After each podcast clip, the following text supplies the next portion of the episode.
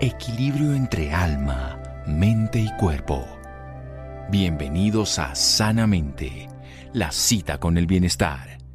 Dirige Santiago Rojas. La violencia, sea cual sea la forma en que se manifieste, es un fracaso.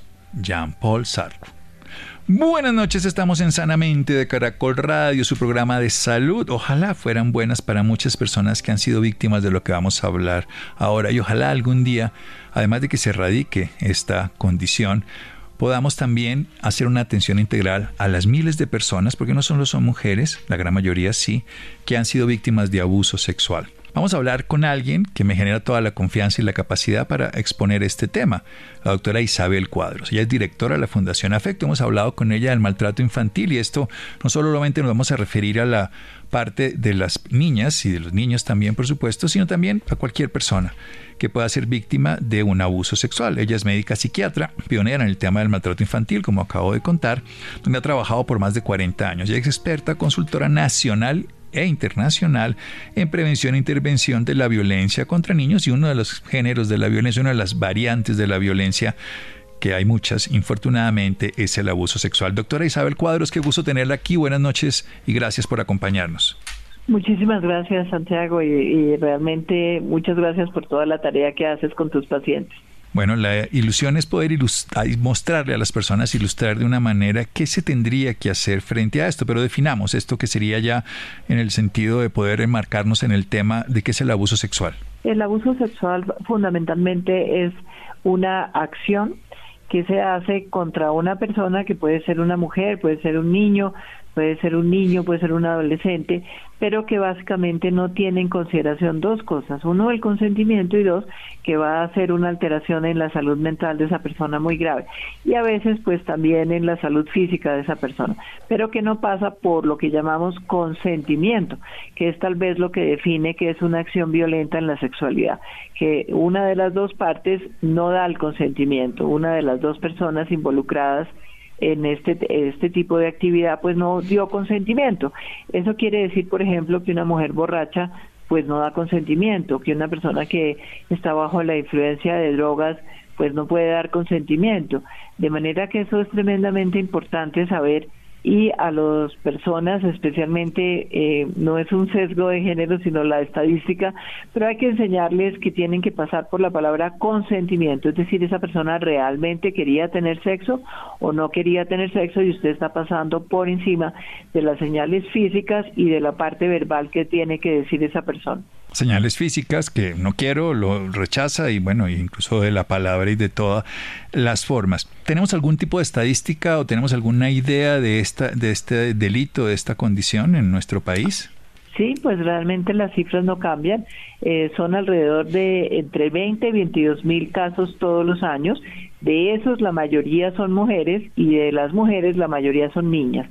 Es decir, el 85% de eso que estamos hablando son niñas y eh, del 85% son mujeres y de esas mujeres el 85% son niñas. De manera que es una problemática sumamente grave y pues nosotros sí quisiéramos y ojalá todos los que eh, eh, nos están oyendo en este programa, eh, pues que tratemos de hacer cosas para prevenir la violencia. Es decir, los colegios tienen que tener códigos de comportamiento, las instituciones de salud tienen que tener códigos de comportamiento, las universidades, ustedes saben lo que se ha destapado realmente de acoso de los profesores a las estudiantes en las universidades. De manera que realmente el fenómeno es sumamente extenso, pero pasa por una falta de empatía con una víctima eh, y, falta de realmente de conocimiento de que esto no se puede hacer, de que es un delito penal, que todas las sociedades del mundo eh, realmente lo, lo castigan y lo penalizan. Y en Colombia, al contrario de lo que las personas piensan, las eh, penas son bastante severas y, realmente es un proceso muy doloroso para todos los que están involucrados en esto. Bien, vamos a hacer un pequeño corte para desarrollar bien la idea, porque lo vamos a enmarcar en esas dos condiciones, la prevención y los códigos de comportamiento y también el manejo cuando ya esto infortunadamente ocurre. Seguimos aquí en un momento en Sanamente de Caracol Radio. Síganos escuchando por salud. Ya regresamos a Sanamente. Bienestar en Caracol Radio. Seguimos en Sanamente. Seguimos en Sanamente de Caracol Radio. Isabel Cuadros, directora de la Fundación Afecto, médica psiquiatra, pionera en el tema del maltrato infantil. Ella lleva 40 años trabajando en estos temas, es experta consultora nacional e internacional. Hace además unos programas, hace una formación y nos invita siempre a los colombianos a que aprendamos este tema sobre este tema para la prevención y para el manejo. Nos está hablando del abuso sexual que se realiza sin consentimiento y de manera violenta, que el 85% de las 20 a 22 mil personas que ocurren en Colombia, por lo menos así informadas, porque pueden haber muchas no informadas, son mujeres y al mismo tiempo son niños. Y esto es un hecho fundamental que, que, tenemos que conocer, que tenemos que rechazar y por supuesto empezar desde aquí, la prevención. ¿Cómo logramos la prevención, doctora Isabel Cuadros? Es una eh, eh, pregunta realmente tan importante. Eh, con relación a las instituciones, nosotros tenemos que tratar de que las instituciones tengan códigos de conducta. Es decir, los profesores tienen que saber que hay cosas que no se hacen y la institución tiene que mandar el mensaje de que esto no puede ocurrir. ¿Y qué se ocurre? Pues se va a hacer un protocolo que tiene que pasar por una denuncia penal y una información a todas las autoridades competentes.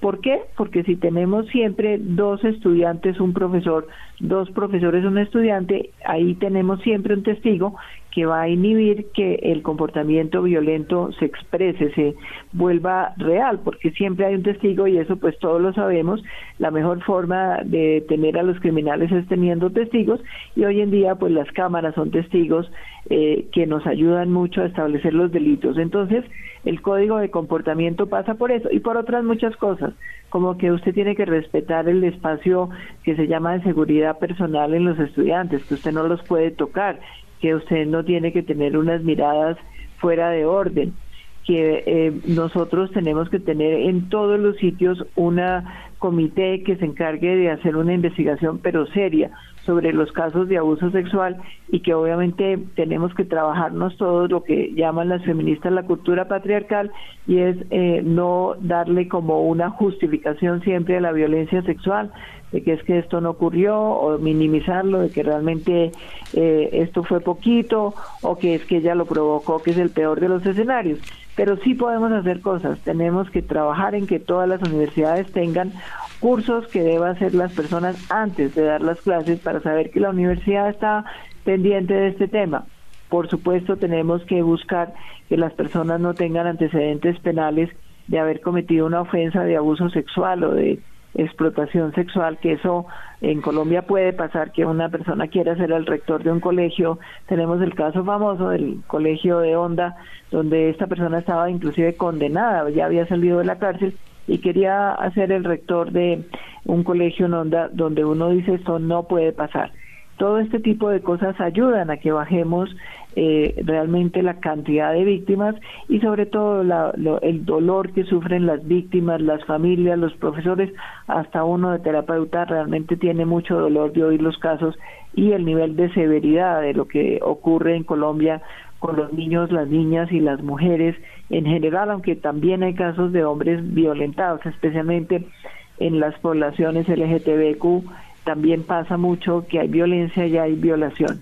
Sí, hay que decir que el 85% pues son mujeres y el otro 15% estaría ya en todas las otras diversidades. Pero quiero, quiero centrarme ahora, además de la prevención y los códigos de comportamiento, que la sociedad lo sepa, que hay además unos mecanismos de ir a, a las instituciones de justicia para generar los denuncios, que además hay unas penas severas que son reales en, en, el mundo entero y aquí en Colombia también. ¿Qué hacemos con las personas que han padecido actual, vamos a decir en estas dos facetas, lo agudo del proceso y aquellas que callaron, guardaron y les ocurrió hace un tiempo pero que han marcado su vida? Tal vez lo más importante es decirles que se pueden mejorar definitivamente los procesos terapéuticos ayudan y ayudan especialmente cuando usted acude a una persona cualificada que sepa qué es el trauma, qué es el estrés postraumático y qué es el trauma complejo, todas las cosas que pasan las eh, víctimas de violencia sexual. Eso es tremendamente importante. Una vez que se ha hecho esto, yo soy partidaria a pesar de que sabemos que la impunidad en Colombia es muy alta, eh, de que las personas denuncien, porque igual eh, la fiscalía va a guardar ese récord, así no se logre probar el delito. Sí es importante que se sepa que esto eh, hay que denunciarlo porque, como le digo, es un delito que en todas las culturas se penaliza severamente. Y eh, indudablemente hemos ido mejorando en un lento camino, pero sí mejorando a que no haya impunidad. Y cuando usted reciba a una víctima, no le haga preguntas y excúsame la palabra, Santiago, estúpidas, como cómo iba vestida o por qué no se defendió. O, eh, ese tipo de preguntas no se deben hacer jamás ni menos decirle a la persona eso no pasa en, en ese sitio o porque muchas veces lo que nosotros queremos hacer con eso y aquí un poco de introspección hacia lo que hace la si una víctima de violencia es mandarle el mensaje de que la culpable es ella o de que realmente ha debido defenderse o de que eh, en un desconocimiento tremendo de cómo es la dinámica de la violencia sexual hacen este tipo de preguntas eh, realmente tan tontas y que muestran una falta de entrenamiento. Entonces, lo primero, trate a la víctima empáticamente de una manera neutra, óigala, escúchela, no le haga preguntas tontas como ¿por qué no te defendiste? Y, por supuesto, y sobre todas las cosas... No la revictimice. no la revictimice, porque no es el, el cuento que ha hecho carrera de que es que no se pueden hacer dos entrevistas, no, la revictimización tiene que ver con la actitud que tenemos con la víctima de no creerle, de eh, darle vueltas por toda la ciudad eh, buscando ayuda todo ese tipo de cosas sí son revictimización. No es entrevistarla dos veces, porque muchas veces uno como psiquiatra tiene que ver un paciente muchísimas veces. De manera que lo más importante es una escucha empática, respetuosa, neutra y por supuesto que no le diga cosas inapropiadas a la víctima. No, y hay un hecho fundamental es que la liberación, ya sea por el llanto, por el dolor expresado, es terapéutico y si se acompaña es útil, pero si se de una manera justifica la acción por eh, una hipótesis de error. Y lo que es claro es que aquí hay una víctima, hay un violador, porque usted está diciendo una frase que quiero repetir ahora, que es no consensuado, o sea, no es de común acuerdo. Hay uno de los dos que no quiere, la otra persona está utilizando su poder. Quiero que hablemos un poquitico del miedo y la parálisis, porque este es una, un mal entendimiento que en, en, una situación límite una persona puede ser abusada precisamente porque el miedo la paraliza. Cuéntenos un poco, doctora Isabel Cuadros. Yo pienso que es importante que sepamos que frente a una situación de, peligro, los seres humanos hacemos básicamente como tres cosas. Eh, cuando pensamos que podemos enfrentar el peligro, peligro y estamos listos, eh, entonces pues hacemos eso, eso es la agresión, el ataque.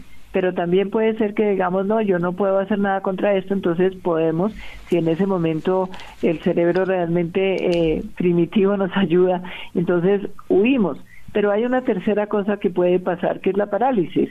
Y el mejor ejemplo de eso es cuando un águila ve un ratoncito que está abajo a muchos metros de distancia, el ratoncito puede hacer una cosa que es paralizarse. Es un mecanismo evolutivo que se ha desarrollado, que los humanos tenemos, y puede uno paralizarse porque de alguna manera el depredador deja de verlo y uno le es menos estímulo para la violencia. Y eso es algo que se desarrolló, que pasa indudablemente automáticamente, no pasa por la corteza prefrontal, no es que yo piense me voy a paralizar, pero hay algunos inclusive animales que también lo hacen, que se fingen muertos y a veces funciona que los agreden menos y no los matan. Pero eh, nosotros nos podemos paralizar. Ahora, se piensan muchas cosas también en esa parálisis. Recuerdo una paciente que me decía es que yo lo único que pensaba es si yo reacciono, la señora que eh, con la que ella trabajaba va a perder este inquilino de la casa.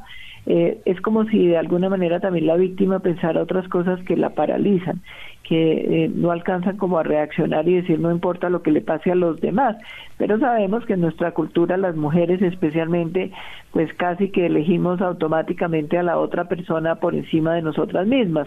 Es parte de lo que nos han enseñado a hacer, parte de todo lo que es, eh, implica pues la figura idealizada de la madre eh, que sacrifica todo. Entonces, de esa manera, la parálisis es parte de la defensa algunas de estas personas que sufren eventos de violencia sexual, si no se hubieran paralizado, es probable que las hubieran agredido mucho más o inclusive las hubieran eh, asesinado. De manera que la parálisis es una de las formas de defensa, la utilizamos todos los primates superiores. la utilizamos y en este caso hace que el depredador controle a la víctima, ella no pueda defenderse y cualquier explicación que queramos darle o cualquier justificación que queremos dar no tiene ningún sentido. Somos humanos, si no podemos enfrentar porque el agresor es mayor y no podemos luchar o huir, en este caso nos podemos paralizar. Esa es la realidad y hay que entender, hay que comprender a la persona que le ocurre y hay que acompañarla en la sanación y no revictimizarla. Seguimos en un momento aquí en Sanamente de Caracol Radio. Síganos escuchando por salud. Ya regresamos a Sanamente. Bienestar en Caracol Radio. Seguimos en Sanamente. Seguimos en Sanamente de Caracol Radio. Isabel Cuadros, directora de la Fundación Afecto, médica psiquiatra, pionera en el tema del maltrato infantil en Colombia, donde ha trabajado por más de 40 años. Experta, consultora nacional e internacional en prevención e intervención de la violencia contra los niños. El 85% de los delitos que hay de violencia sexual, específicamente de abuso sexual, ocurren en niños y el 85% son mujeres, o sea, más niñas que niños, aunque también como vemos también podría ser posible niños y toda la comunidad que podría en este caso eh, sumarse entre los 20 y 22 mil casos por año. Esto es muy importante de entender un proceso que estamos hablando, la prevención con códigos de comportamiento en universidades, con este conocimiento público y también el acompañamiento a quien ha sido víctima en este momento. Y lo primero que tenemos que hacer es decirle a la persona que se puede sanar, que puede reconstruir su vida, si es capaz de tener un acompañamiento adecuado, no revictimizarla, tenemos que hacer un acompañamiento empático, escucharla, permitir que desahogue, que suelte su dolor y tenemos que comprender y no con preguntas sin sentido de cómo iba vestida, qué hacía ni nada, para no generar además algo sin, sin ninguna lógica, porque es muy simple, aquí hay una relación no consensuada, no hay un común acuerdo, hay alguien que abusa de la otra persona en su intimidad y que abusa de una manera totalmente de poder. Y ocurre porque el miedo paraliza a las personas. Somos primates, somos mamíferos que hemos evolucionado y está desde las especies reptilianas. Existe la parálisis, está la quietud para sobrevivir. Y cuando no podemos enfrentar, porque el objeto o la persona o lo que estamos enfrentando sentimos que es mayor a nuestra capacidad, lo enfrentamos y no podemos huir, podemos caer en sumisión o en parálisis. Son los mecanismos biológicos que nos genera el temor y en ese caso la parálisis lleva a que la otra persona pueda abusar y esto es lo que ocurre en la gran mayoría de los casos. ¿Qué podemos seguir haciendo, doctora, para cuando una persona ya ha sido víctima y usted además nos recomienda que denuncien, que aunque puede ser que no se logre llegar a apresar a la persona, esto queda ya como una historia como así una historia clínica de una enfermedad, una historia clínica de un violador, de un agresor sexual y la fiscalía tiene más elementos en caso de que llegara a volver a pasar porque a veces no se puede tener las pruebas suficientes, pero por lo menos se abre un expediente y una posibilidad para evitarlo para otras. Sin ninguna duda, yo sigo eh, siendo partidaria de que esto hay que denunciarlo, es un proceso doloroso muchas veces, eh, sin embargo, pues hay que decirlo, la Fiscalía ha avanzado mucho, tenemos cada vez mejores fiscales, mejores forenses que saben entender a las víctimas y pues ah, hemos ido lentamente mejorando hacia que no haya tanta impunidad en el país. Sin embargo, yo creo que lo más importante es hablar con las víctimas, sirven todo lo que hacemos de salud mental, sirve caminar, sirve hacer ejercicio. Muchas veces, y hemos hablado del miedo, pero también después, cuando la persona sale de la parálisis, a veces tiene una rabia infinita. Y esto hay que permitirle que lo verbalice, que inclusive eh, lo eh, saque la rabia con contra un cojín en algún deporte donde pueda eh, realmente eh, darle duro, por decir algo, a una pelota o algo, pero sacar toda esta rabia que se quedó adentro porque muchas veces eh, cuando la persona va pensando qué fue lo que ocurrió, va sintiendo mucha rabia.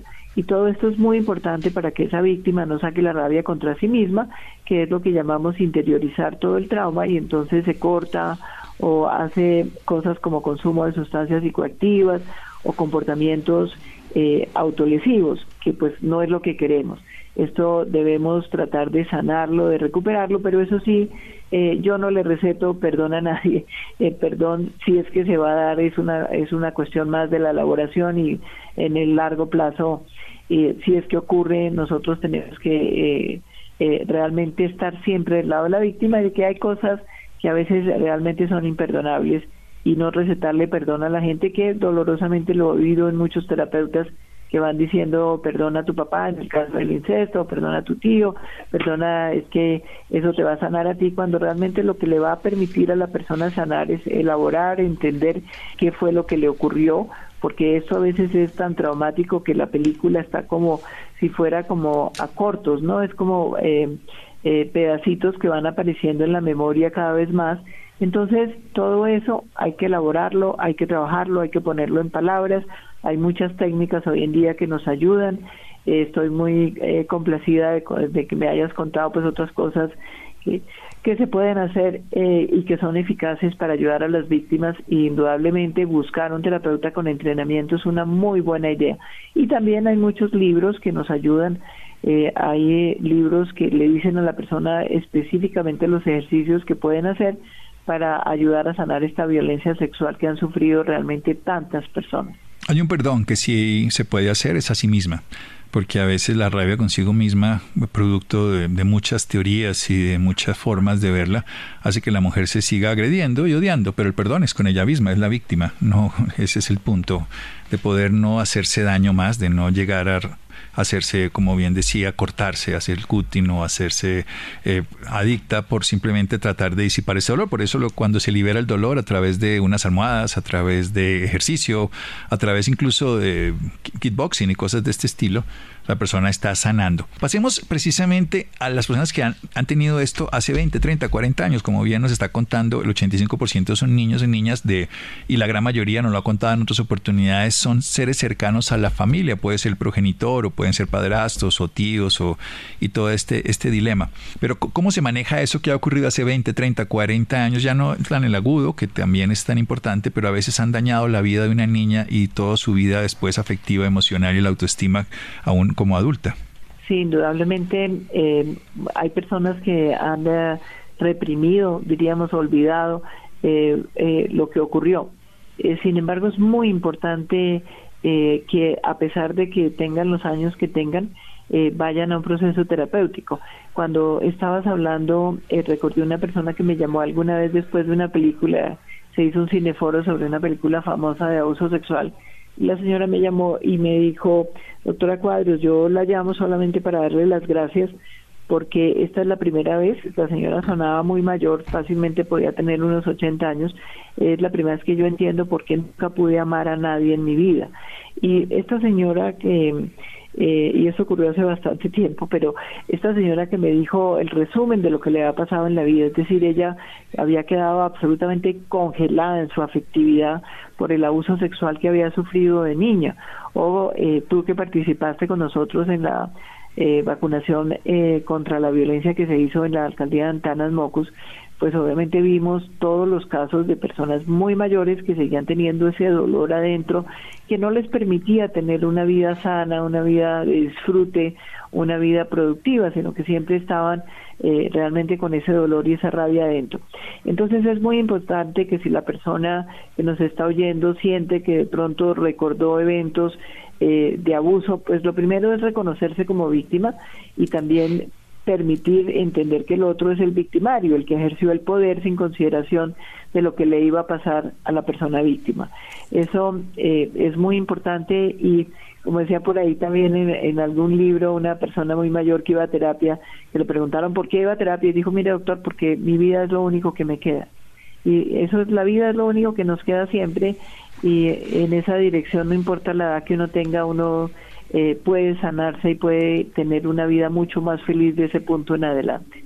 Y una vida mucho más feliz, además, como bien decía esta señora de la edad que fuera, pero que no ha podido amar por un daño infantil, o sea que nunca sería tarde, independientemente de la edad que se tenga, para poder sanar algo, porque todos tenemos derecho a la dignidad, a la felicidad, a resarcir el daño y a generarnos un bienestar en una relación íntima de pareja. Yo creo que esa es un, una condición que no podemos mutilarle a una persona si se tiene la oportunidad. Precisamente Vayámonos a lo que usted conoce más, las niñas, las niñas. ¿Cómo, ¿Cómo manejar precisamente esto en las niñas cuando usted nos lo ha enseñado varias veces que generalmente el agresor sexual es alguien cercano, es alguien que es como el, amigo especial, el, el conocido de la familia, incluso a veces el progenitor, como decíamos? Sí, en las niñas pequeñas esto es muy doloroso porque las personas tienden a no creerle a los niños. Eh, los niños nos pueden contar las historias, inclusive la memoria eh, que no es la memoria implícita, no declarativa, ocurre mucho antes que el lenguaje. Entonces, eso quiere decir que pueden tener una memoria y la pueden poner en palabras cuando comienzan a tener el lenguaje que normalmente ocurre entre los dos y los tres años. Entonces, a estas niñas hay que creerles y mínimamente hay que protegerlas, que es lo más importante. Y adicionalmente a eso, en los niños eh, hay muchas rabias. Es la rabia de por qué no me protegieron, es la rabia de qué fue lo que me hicieron. Cuando van entendiendo, y esto es muy doloroso de ver en el consultorio, cuando la niña pequeña va entendiendo que este papá todo lo que hizo fue manipularla, decirle que era la novia, que eh, la quería muchísimo, que por eso era que tenían ese secreto entre ellos, toda esa dinámica que es el abuso sexual incestuoso, que es realmente tal vez el más grave desde el punto de vista de, sanar, porque es me traicionaron, esta persona eh, realmente me engañó, me manipuló, me dijo una serie de cosas que jamás fueron ciertas. Entonces eso hay que ir trabajándolo muy lentamente con las niñas pequeñas, eh, hay que mirar si tienen estrés postraumático, hay que mirar qué cosas adicionales pasaron. Eh, y muchas veces las cosas que traumatizan no son necesariamente las que uno de terapeuta intuye, sino realmente la que le cuentan a uno los pacientes. Entonces hay que trabajar con ellas esto, hay que de alguna manera reconstruir toda esa corporalidad que ha sido dañada. Muchas tienen sentimientos de yo soy sucia, estoy dañada, ya no estoy íntegra. Y eso va apareciendo lentamente en los procesos terapéuticos. E igual que con las personas adultas, lo más importante es una escucha benigna, empática, eh, que no esté juzgando eh, realmente lo que hizo la víctima, que esto es uno de los errores más frecuentes en todos los... Quiero que lo repita, doctora, porque creo que ese es el punto crítico donde nos quedamos a la gran mayoría de las veces. Sí, yo creo que uno no es nadie para juzgar a las otras personas realmente y mucho menos uno de terapeuta lanzar un juicio moral sobre lo que la víctima hizo o no hizo es de los eh, realmente errores terapéuticos más graves que uno puede cometer. Y yo lo he visto mucho en las víctimas que me llegan acá después de haber pasado por otros terapeutas a veces que me dicen es que ella me dijo eh, que yo, eh, en el caso más frecuente, que por qué no me defendí o que si sería que yo lo estaba provocando o ese tipo de juicios de valor que los terapeutas no debemos hacer jamás especialmente en los casos de violencia sexual. Si se va a juzgar a alguien, pues obviamente es el que cometió el delito. Si se va a juzgar a alguien, sí, al que hizo el daño, no a la persona. Eso es lo que uno a veces no entiende, ¿no? Eh, en los casos que uno escucha permanentemente que la, la, persona, además del daño que recibió, tengo varios pacientes que le cuentan una historia, ¿usted quién sabe qué habrá hecho para que le haya pasado eso? Y además de que tenemos el daño en lo físico, en lo emocional, tenemos el no soporte. Por eso quiero irme por ese lado. El soporte que hagamos los que estamos al lado, los profesionales, los terapeutas, la sociedad y la justicia, es lo que va a favorecer la reparación no hay otra manera de hacerlo, si no tiene un contexto para reparar. Si además el soporte termina siendo más, en este caso, enjuiciador, destructor, pues evidentemente la herida se profundiza. A lo largo de los años, ¿qué ha visto con las niñas, niños que hayan sido, yo insisto también en la parte masculina, aunque es más femenino, por supuesto, porque a veces no hablamos del lado de los niños, que han sido abusados sexualmente cuando han recibido un proceso terapéutico, cuando han podido expresar de una manera adecuada en un ambiente profesional y han tenido el apoyo suficiente. Sí, indudablemente los niños eh, sufren mucho más la violencia extrafamiliar y las niñas mucho más la intrafamiliar. Eh, los niños sufren mucho y pues dolorosamente hemos visto la noticia y la Iglesia Católica, hay que decirlo, acaba de pedir perdón por las víctimas de sacerdotes la violencia, digamos, de los pedófilos es mucho más extrafamiliar y eh, indudablemente hay una gran cantidad de niños que sufren este tipo de violencia, que son manipulados, que les dicen que son el niño especial, que es el niño que más quieren. Eh, esto eh, o puede ocurrir también en la escuela, puede ocurrir en todas las situaciones donde hay autoridad y obviamente poder.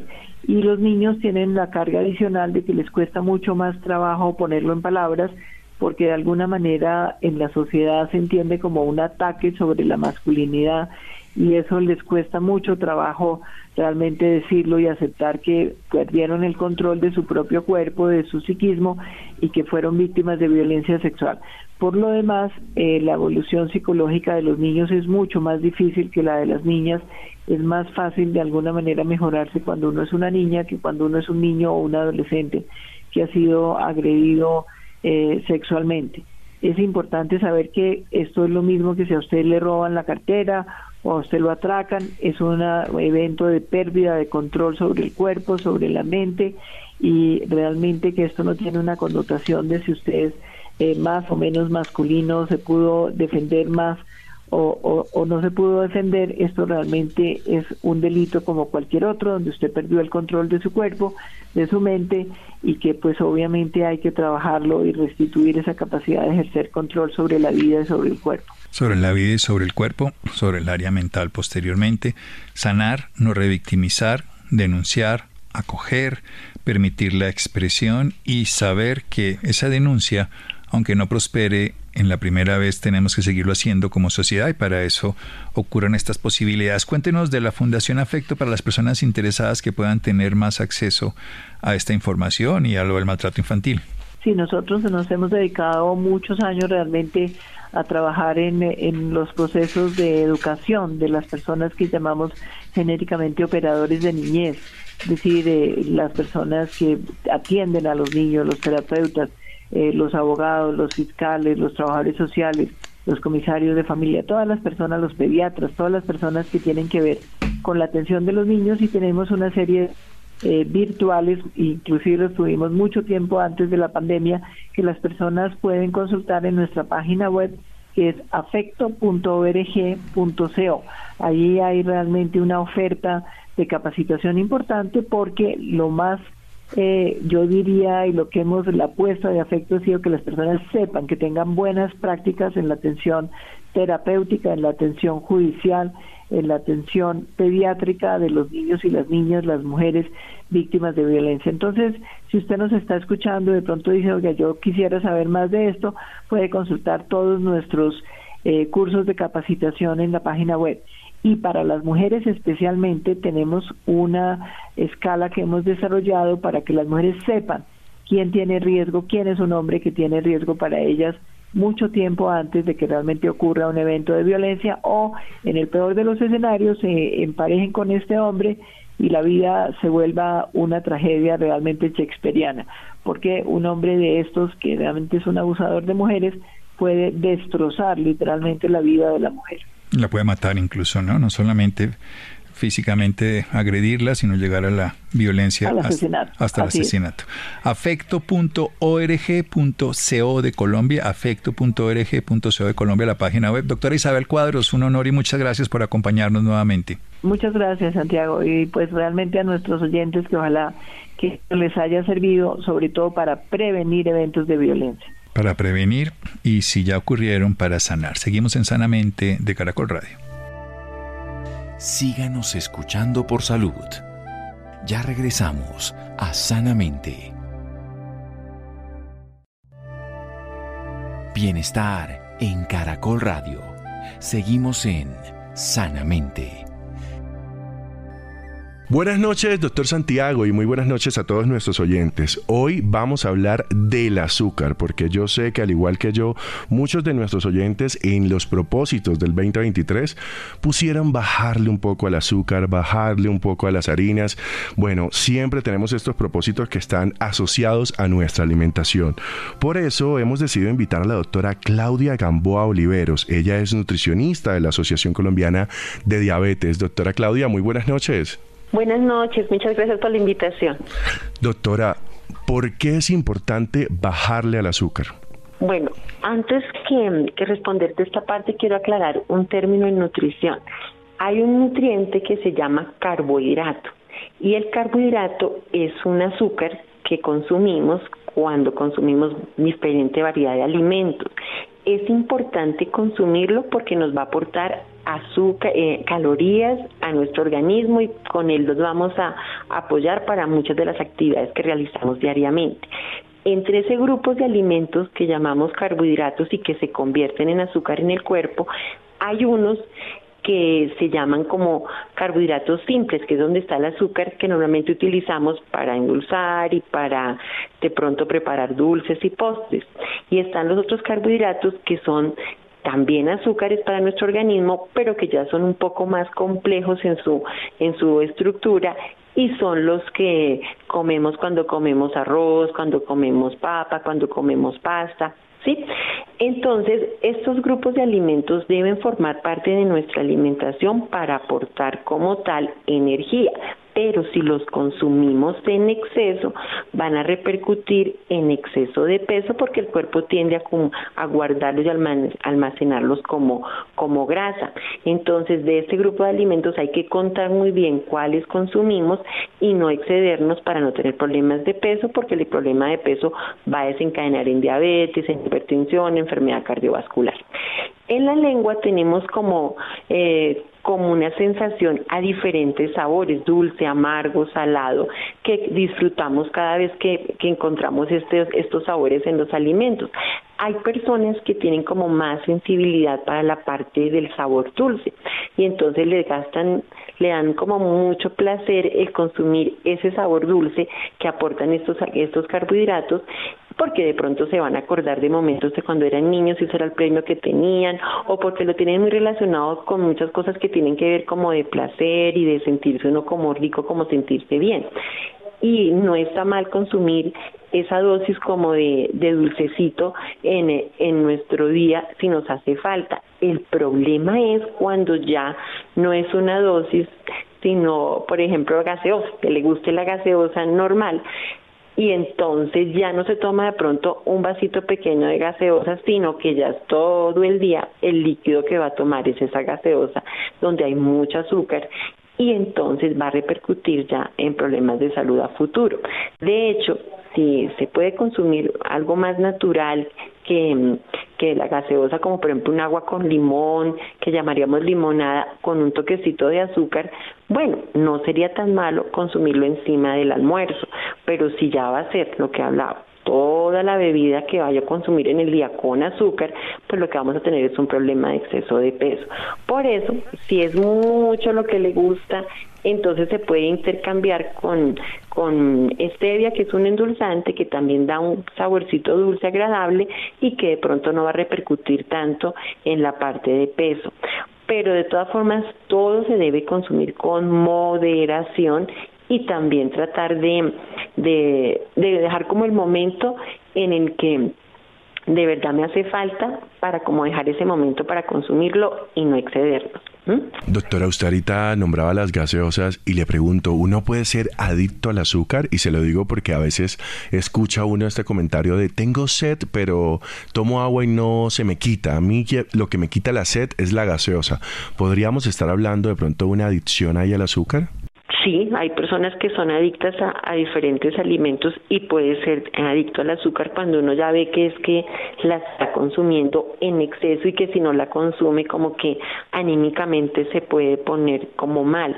Pero pues esto ya hay que como empezar a tratarlo por todos los frentes y, empezar a, a de pronto controlar si ese momento de ansiedad o de estrés siempre lo está recompensando con algo de azúcar, como en el caso de las gaseosas, porque allá tendríamos que empezar a, tratarlo como como con unos tipsitos para que empezara a, evitar esos excesos. Pero sí, o sea, sí hace falta como el saborcito dulce, pero el problema es que sea en exceso. Y cuando a veces uno dice que tiene sed y que tiene que ser esa azúcar, eh, la gaseosa como tal, pues no es tanto el momento de sed, porque la sed, ¿qué significa? La sed significa para el organismo una falta de, de, agua, ya sea porque se hizo ejercicio o ya sea porque, porque está haciendo mucho calor y si perdió agua y necesita reponer el agua. Y en ese momento el agua es la mejor opción, no tanto la gaseosa como tal, porque si solamente tiene que ser algo que sea dulce, es porque de todas formas sí quiere consumir ese, ese saborcito dulce. Entonces no debe pasarse del vasito pequeño y que sea algo muy como muy controlado, no en exceso. Y si la puede cambiar por una bebida más natural, como un agua con limón o una aromática helada, de estas que se puede consumir eh, muchísimo mejor. Y si puede cambiarla por algún indulzante como la stevia, mejor, sobre todo para prevenir problemas de exceso de peso. pero, pero sí hay que mirar como qué tanto de verdad está consumiendo este azúcar extra, porque a futuro sí puede hacernos pasar una mala pasada a nivel de salud. Doctora, usted es nutricionista de la Asociación Colombiana de Diabetes. ¿Cómo no aprovechar la oportunidad para preguntarle, quizás este exceso de azúcar nos puede llevar a enfermedades como la diabetes? Sí, claro, es una de las causas de, de la diabetes. Eh, si sumamos herencia, edad y exceso de peso, vendría la diabetes. Y el exceso de peso normalmente es por exceso de consumo de carbohidratos. ¿Y dónde están los carbohidratos? En el azúcar y en las harinas.